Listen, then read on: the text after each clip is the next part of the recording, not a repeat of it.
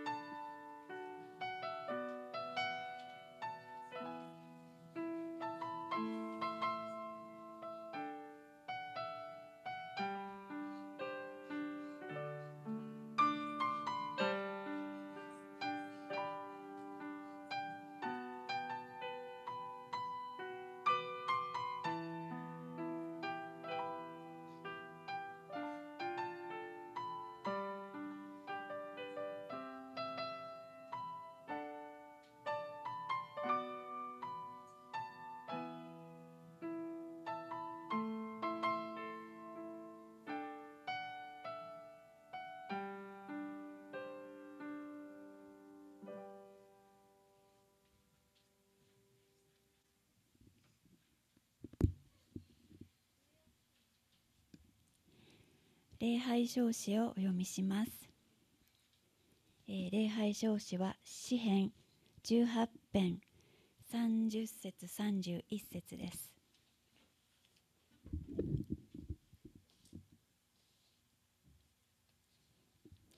神、その道は完全。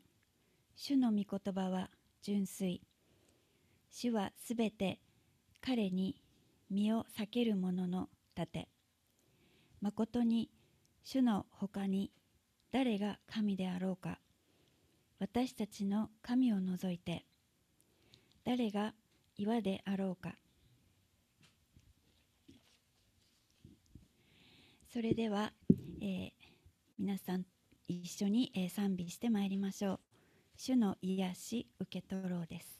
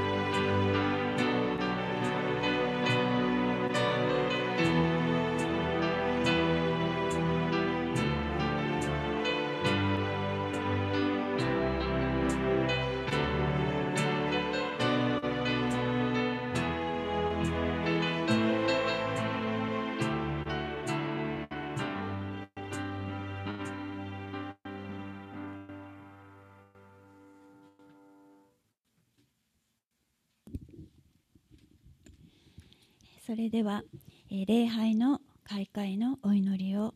させていただきます。天の父なる神様今日もこの日曜日、えー、Zoom という、えー、テクノロジーを通してまた、えー、何人かの方はここの、えー、礼拝堂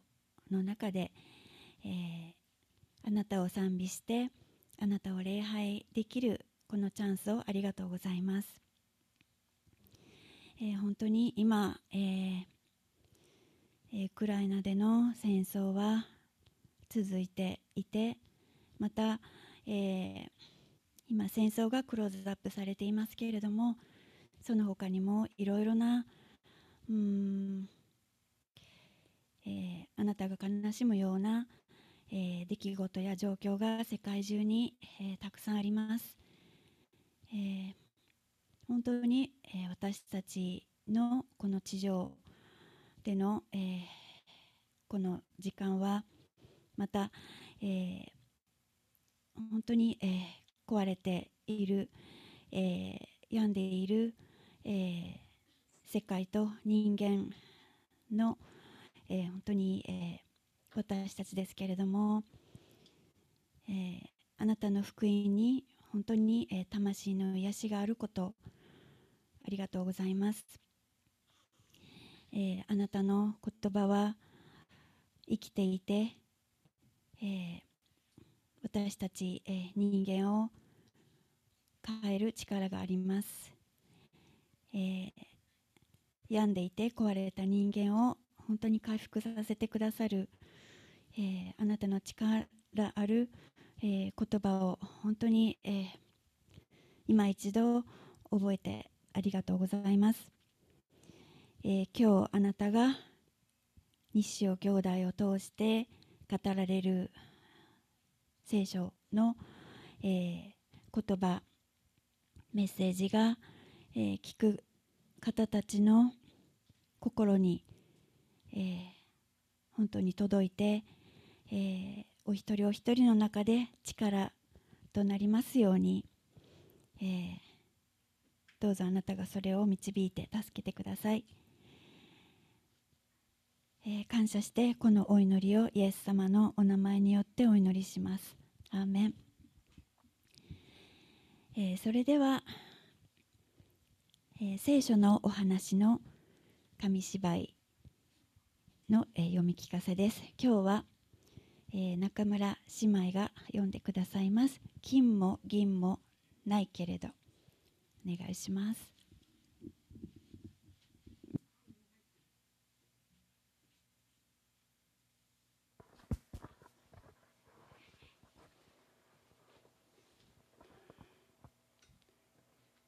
金も銀もないけれど足の悪い人が治る使徒三章。金も銀もないけれど。ペテロとヨハネが神殿に行くと美しの門というところに一人の男の人が座っていました。この人は生まれつき足が不自由で人々からお金をもらって暮らしていました。お金をください男の人はペテロとヨハネに声をかけました2人はお金を持っていませんでしたがもっともっと良いものを持っていました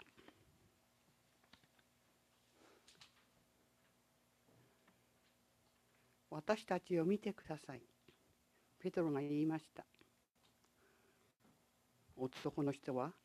お金をもらえると思いました。私たちには金も銀もありません。でも他のものがあります。ぜひそれをあげましょ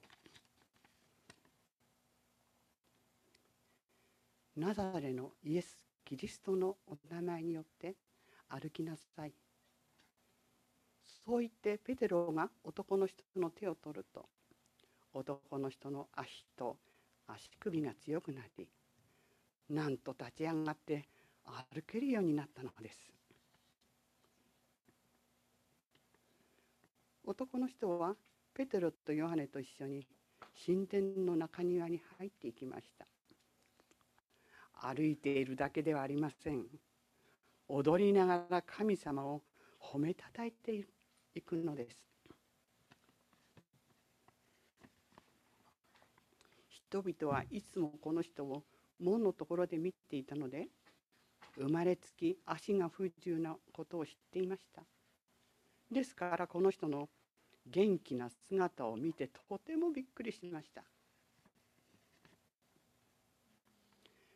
ペテロは人々にイエス様がこの人を治してくださったことを伝えました。ペテロが話し終わるとたくさんの人々がイエス様に従いました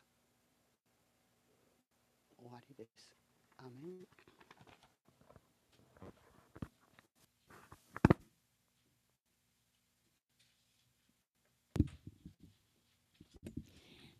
ありがとうございます。えー、それでは購読文を、えー、皆さんと一緒に読みたいと思います。えー、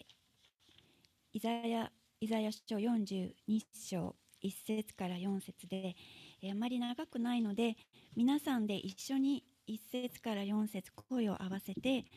ー、読みたいと思います。はい、えー、それでは、えー、読みましょう。3はい見よ私の支える私のしもべ私の心の喜ぶ私が選んだもの私は彼の上に私の霊を授け彼は国々に抗議をもたらす。彼は叫ばず声を上げず巷にその声は聞かせない。彼は傷んだ足を折ることもなくくすぶる闘心を消すこともなく誠をもって抗議をもたらす。彼は衰えずくじけない。ついには地に抗議を打ち立てる。島々もその教えを待ち望む。ありがとうございます、えー、それでは、えー、黙祷の時間を持って、えー礼拝のメッセージに、えー、備えたいと思います。窓の近くの方は、えー、換気をお願いします。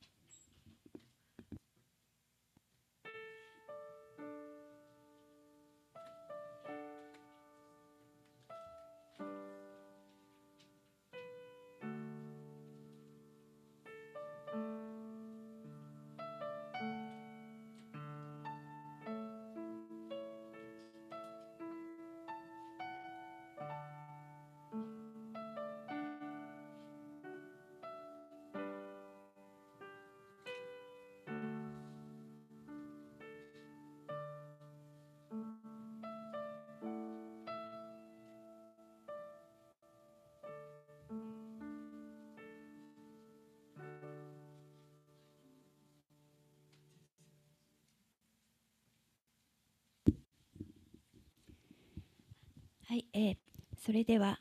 えー、黙祷はそこまでにしていただいて、えー、聖書箇所の朗読をします。ヨハネの福音書12章20節から26節です。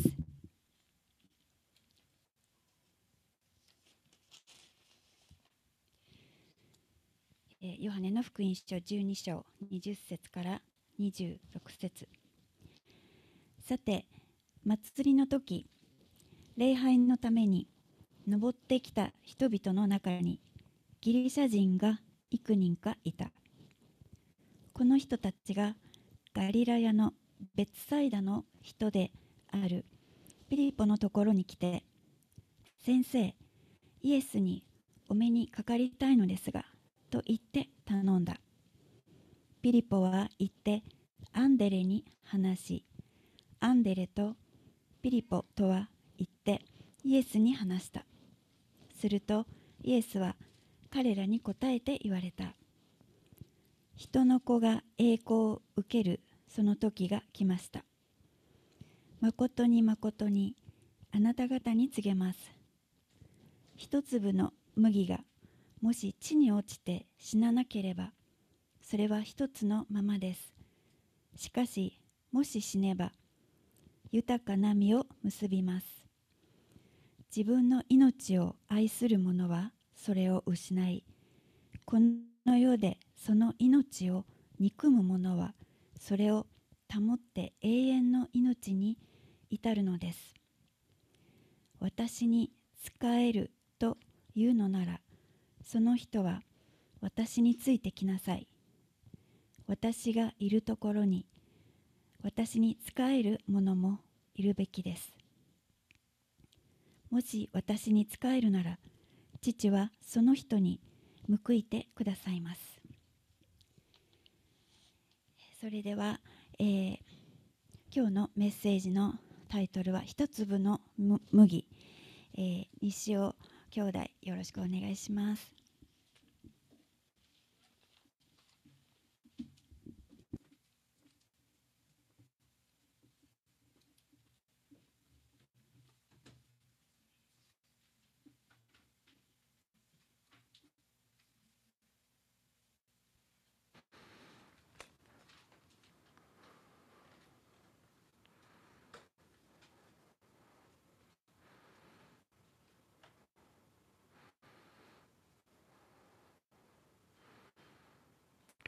はい、おはようございます。えそれでは一言あのお祈りをしてメッセージの方に入っていきたいと思います。お祈りします。愛する天のお父様、今日こうして、え共にここに集まり、またオンラインを通してあなたとあなたのことを礼拝できることを感謝いたします。え私たちの心の内をどうかあなたの御言葉に備え、また心を整えさせてください。今日この時を感謝して尊きイエス・キリストの名前によってお祈りします。アーメン。おはようございます。えっ、ー、と多分3ヶ月ぶりぐらいかなと思います。なかなかちょっとコロナが長引いていて来ることできませんでしたが、今日久しぶりにあの皆さんの顔を見てあのお話できるのがあのとても嬉しく思います。さて今日ですけれども「あの一粒の麦」というタイトルで、えー、っとヨハネの福音書12章、えー、20節から26節からお話ししていきたいというふうに思います。先ほど読んでいただきましたけれどももう一度私の方でお読みさせていただきます。ヨハネの福音書12章20節から26節さて祭りの時礼拝のために登ってきた人々の中にギリシャ人が幾人かいた。この人たちがガリラヤの別サイダの人であるピリポのところに来て「先生イエスにお目にかかりたいのですが」と言って頼んだ。ピリポは言ってアンデレに話しアンデレとピリポは言ってイエスに話した。するとイエスは彼らに答えて言われた。人の子が栄光を受けるその時が来ました。誠に誠にあなた方に告げます。一粒の麦がもし地に落ちて死ななければ、それは一つのままです。しかし、もし死ねば豊かな実を結びます。自分の命を愛する者はそれを失い、この世でそのあその命を憎む者はそれを保って永遠の命に至るのです。私に仕えるというなら、その人は私についてきなさい。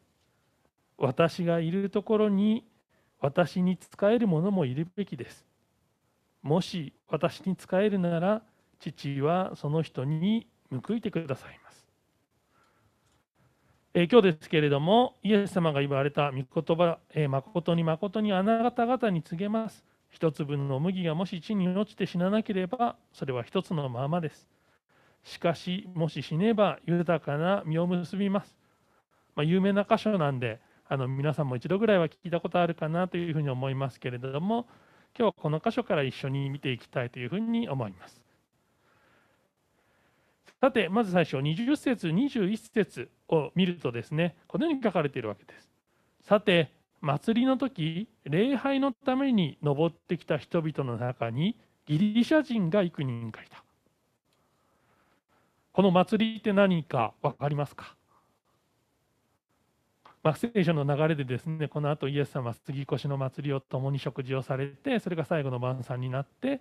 十字架にかかるっていう流れになっていくんですけれどもここでいう祭りというのはですねあのユダヤ教の一番大きなお祭りである杉越の祭りのことです。でこの杉越の祭りに参加するためにわざわざですねギリシャからエルサレムまでお祭りに参加しに来たギリシャ人が何人かいたっていうわけです。当然ですねギリシャっていうのはその当時あのギリシャ神話の後のそれを引き継いだローマ神話が主流の国でしたからほとんどの人はそっちの礼拝に行くわけですよね。なのであのギリシャ人でありながらあのユダヤ教を信じる者へと変えられたそういった人たちがわざわざギリシャからエルサレムまで、まあ、船で来たのかちょっと何なのか分かんないんですけれどもここからですねここまで当時ですので、まあ、歩きか馬か船ぐらいしかないんですけれどもそれで旅行をしてここのお祭りに参加するために来たというわけです。よろしいですかね。じゃあそのギリシャ人たちがですね途中この人たちがガリラヤの別サイドの人であるピリポのところに来て先生イエスにお目にかかりたいのですがと言って頼んだ。このように書いてあります。さて彼らはですね当時ユダヤ教の人たちがですねエルサレムに来るとですねイエス様ってすごい人がいるって多分話題になってたんでしょうね。なのでそのイエス様にぜひ一度お目にかかりたい。会ってみたいと思ったわけです。彼らはですねイエス様に会うことを熱心に願っていました。人々がですねイエス様ってすごい人がいるっていうのを聞いてぜひとも会ってみたいそのように思ったのでしょう。このギリシャ人たちはですね直接イエス様のとこに行くんではなくてガリラヤのベツサイダ出身のピリポのところに来てイエス様に会いたいんですってことを頼みました。どうして直接イエス様のところに行かないでピリポのところに行ったのでしょうか？もちろん書かれてはいませんけれども直接ですねイエス様にお声をかけるのは恐れ多いそのように思ったからかもしれません。誰か弟子たちのうちの一人にですねお願いして会うチャンスを作ってもらおう。そういうふうに思ったのかもしれません。そこでですねピリポのところに来て、えー、頼んだわけです。なぜピリポだったのでしょうか？弟子大勢いますよねなんでピリポに頼んだかこれはですねここにガリラヤの別サイダ人のピリポって書いてあるのが実はポイントです。えーと、このピリポさんはですねガリラヤの別サイダ人、まあ、あのパレスチナの地図でいうとエルサレムがここであのガリラヤっていうとこのこの辺りになります。少しですね北の方になるわけ。で実はこのピリポという名前というのがこの人じゃないですけれどもすごく有名な人の名前にちなんだ名前でした。えっと、これがヘロデ大王。えっと、イエス様をあの処刑にしたヘロデさんというのはこの人です。なんで子供ですね。そのお父さんで、えっと、預言者の預言に従って王が生まれたっていう時に赤ちゃんを皆殺しにせよって命令を出したのがこのヘロデ王様です。ヘロデ大王って書かれてますでその子供の一人にピリポさんという人がいてこの人が、えーと、エルサレムの北の方イスラエルの北の方の土地を治めた王様だったそうです。でなんでピリポさんかっていうとですねこれギリシャ語の名前なんです。だからギリシャの人たちから取ってみると自分たちの国に割と近いところにいてギリシャ人の名前を付けた王様がいたわけです。であの実はこの北の方のですねガリラヤのベツサイダの辺りというのは今でもローマの頃の建物がたくさん残っていてどちらかというとローマに近い文化の国だったそうです。なのでギリシャ人の人たちから見るとなんかギリシャ語っぽい名前がついてるし弟子の中で1人だけねなのですごく頼みやすいというかまあ多少要するに我々がどっか他の国に行ってですね日本人っぽい名前がついてる人がいるとそしたらその人の方がまあ頼みやすいですよね。ということであのこのピリポさんにあの頼んだそうです。でピリポさんはですねあのギリシャ人の人たちがイエス様に会いたいって言ってるのを聞いた時に、えー、すぐにイエス様のところに行くのではなくてアンデレに話しに行きました。彼はいきなりですねイエス様のところに行くのじゃなくてまず弟子のアンデレさんとに話をしに行ったわけです。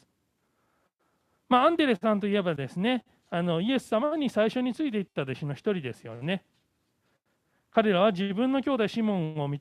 つけて私たちはメシアに会ったと言ってアンデレとペテロと2人がですねイエス様に付き従ったというお話がヨハネの福音書の最初の方に出てきますけれども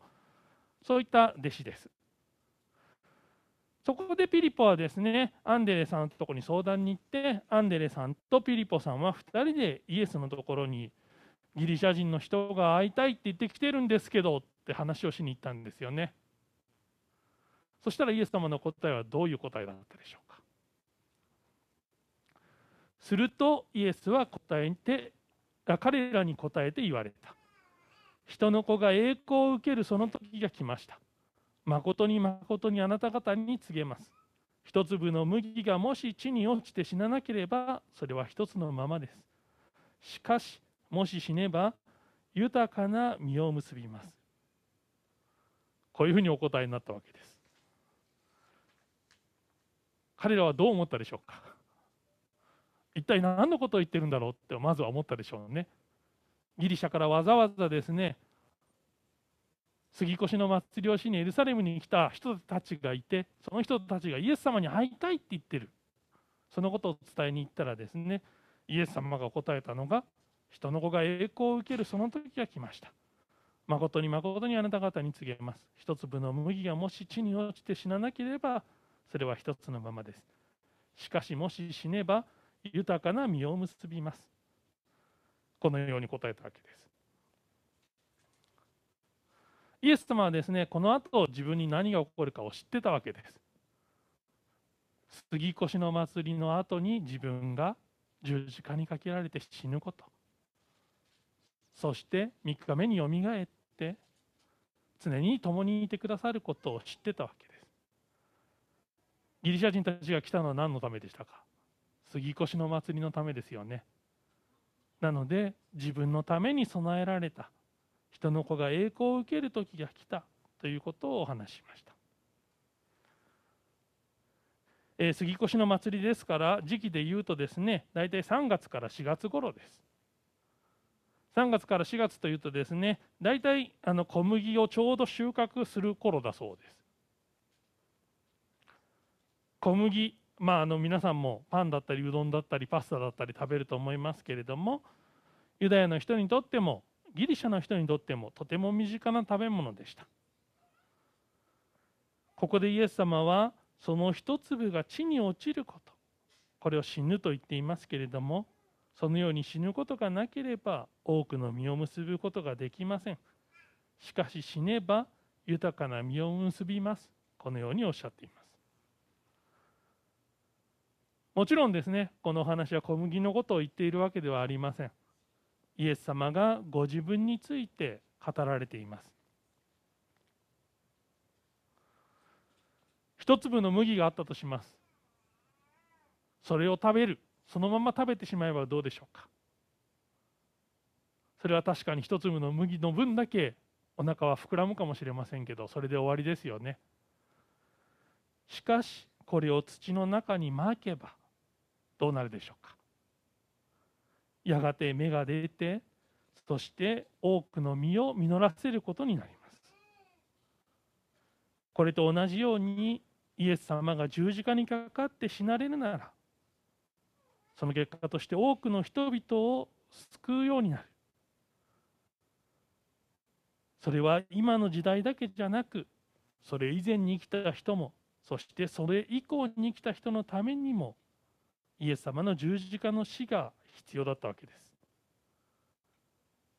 この一粒の麦の例えによってイエス様の死が私たちの身代わりの死である。そのことをはっきりと示されたわけです。想像してみてください。麦をまくとどうなるでしょうか。土の中に埋まってしまいですね。見えなくなってしまいます。まるでいなくなってしまったかのように思うかもしれません。しかしそのようなところから緑の芽が芽生えて豊かな実が実る。そのようになりますよね。そしてその実が私たちの栄養糧となるわけです。毎年毎年繰り返されている自然の営みです。しかしですねもしその麦一粒がですねここで死んでしまうのは嫌だと言って倉庫にそのままいたらどうでしょうか？いつまでたってもそれは一粒のままですよね。イエス様ご自身が一粒の麦として死ぬことが神様のご計画である。そのことをご自分が誰よりもはっきりと知っておられました。そしてこの杉越の祭りこそがそれがなされた時でした。ですから主はここで人の子が栄光を受ける時が来ました。と言われたのです。イエス様が栄光を受ける時が来た。そのようにご自身のことを言うのです。一般的にですね栄光を受けるというとどんなことを思い浮かべるでしょうか？私たちが多分一番最初に思い浮かべるのはですねオリンピックなどのスポーツの表彰台じゃないでしょうか。優勝した者がですね金メダルをかけられるそのような場面です。それはですねまるでその人の人生にとって頂点に立ったような素晴らしい瞬間です。イエス様もここで栄光を受けようとしておられました。しかしそれは華やかな表彰台に上って金メダルを授けられるようなことではありませんでした。それは一粒の麦として死ぬことでした。イエス様が栄光を受けられた場所は晴れやかな表彰台ではなく十字架でした。授けられたのは金メダルではなく茨の冠でした。そのどこにも人々が考えているような栄光の輝きはありませんでした。しかし私たちはこのイエス様の十字架の犠牲によって罪が許され希望のうちに生きることができるのです。イエス様の死と埋葬とそして復活がなければ私たちの罪が許されそして永遠の命を持つということはないのです。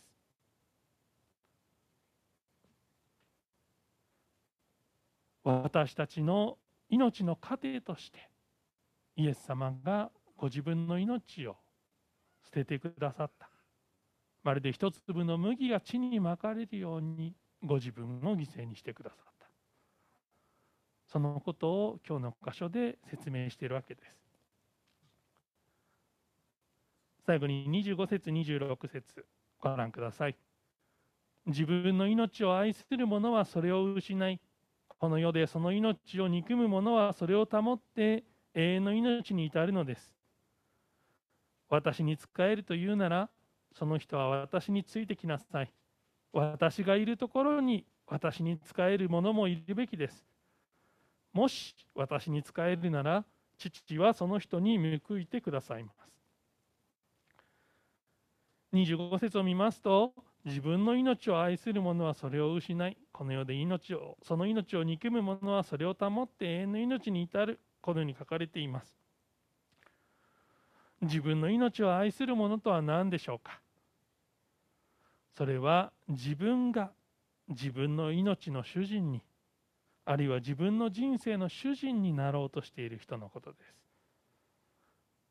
イエス様を自分の人生の主人として受け入れないそのような人です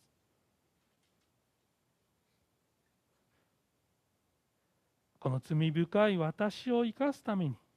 あるいは私たちを生かすためにイエス様が一粒の麦として死んでくださったそのことを受け入れないで自分は自分だけの力で生きている。そのように思っているものです。自分自身の人生を自分でコントロールしてもっと分かりやすく言えば自己中心で生きている人。それが自分の命を愛するものです。一方自分の命を憎むものとは何でしょうか？それは自分中心の生き方からキリスト中心の生き方へと向きを変えられた人のことです。自分が今生かされているのはイエス様が十字架にかかって私の罪の代価を支払ってくださったからだ。自分はキリストによって生かされているのだ。そのように思い生きていく人のことです。そういう人は永遠の命に至る。このように言われています。私たちはですねどんな人でも犠牲を払うということを好みません。そういう意味ではですね皆自己中心的な面があります。これが人間の持って生まれた性質です。しかし主に従うならあるいは従っていこうと思うなら自分中心の生き方からキリスト中心の生き方へと向きを変える必要があります。26節をご覧ください。私に仕えるというならその人は私についてきなさい。私がいるところに私に仕える者もいるべきです。もし私に仕えるなら父はその人に報いてくださいます。主に従う従おうと思う人はですね主のそばにいなければいけません。なぜなら私たちもですねキリストと一つにされたものだからです。それはキリストの命だけではなくキリストの死も預かった。そのようなものだからです。マタイの福音書16章24節。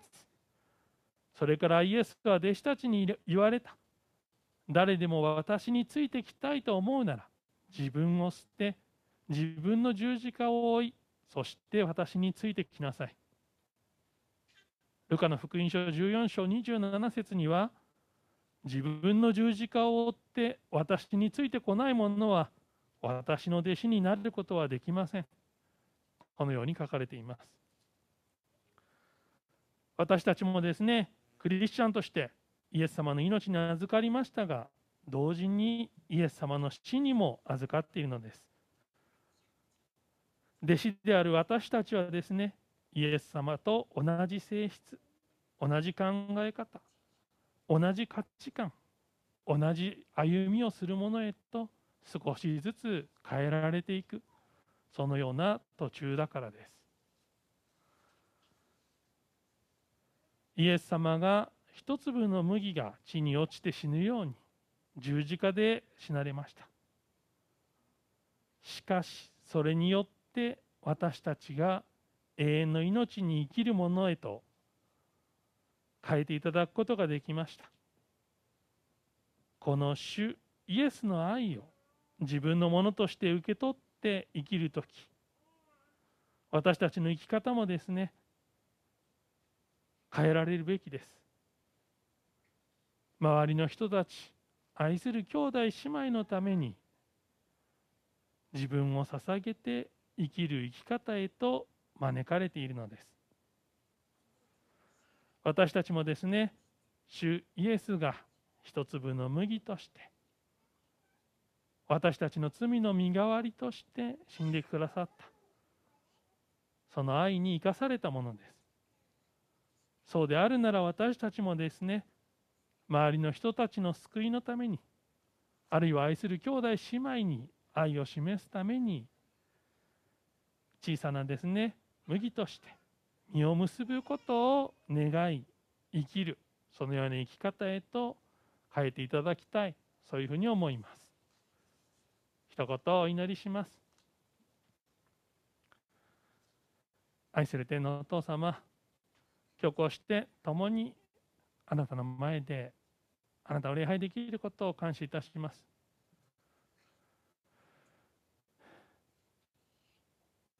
私たちのような罪のあるそして自分のことしか考えないような弱い者のためにあなたが十字架にかかって死んでくださったこと。本来であれば私たちが十字架にかかって死ななければいけないところをあなたの愛によって私たちの身代わりとして十字架にかかって死んでくださったことを感謝いたします。私たちあなたの愛を受けておきながらその愛を他の人たちに十分示すことができていないそのような弱いものです。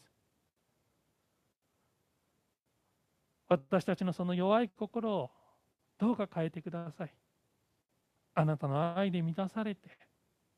そしてそのあふれた愛を他の人たちに示すことができるようにどうか私たちの心の内に働いてください。新しい。1週間もどうかあなたが共にいて私たちが兄弟姉妹にそしてまだあなたのことを知らない人にあなたの愛を示すことができるよう心励ましてください。今日この時を感謝して尊きイエス・キリストの名前によってお祈りします。アーメン。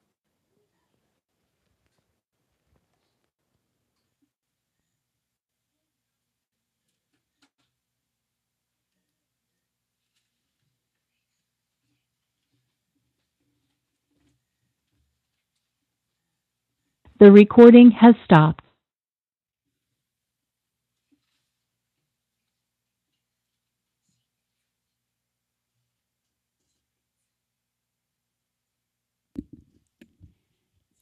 はいえそれでは、えーそれでは、えー黙祷のお時を持ちたいと思います。心を静めて神様に応答する時間としましょう。